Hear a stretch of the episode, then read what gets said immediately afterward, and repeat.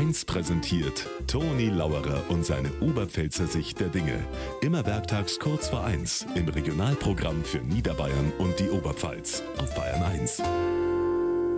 Jawohl, 1500 Kilometer neue Radwege soll Bayern kriegen. Ein extra Radgesetz haben sie vorgelegt. Also, unserem Stammtisch darf das schon passen, weil wir haben ja alle Radfahrer. Drei mit gescheite Wadeln und die anderen drei mit E-Bike. Apropos, ob sie es glauben oder nicht, ein Rudi haben sie sein E-Bike gestohlen. Eine Sauerei. Und Rudi haben wir gesagt, was tust du jetzt? Ich weiß es auch nicht, hat er gesagt. Ich bin momentan total ratlos.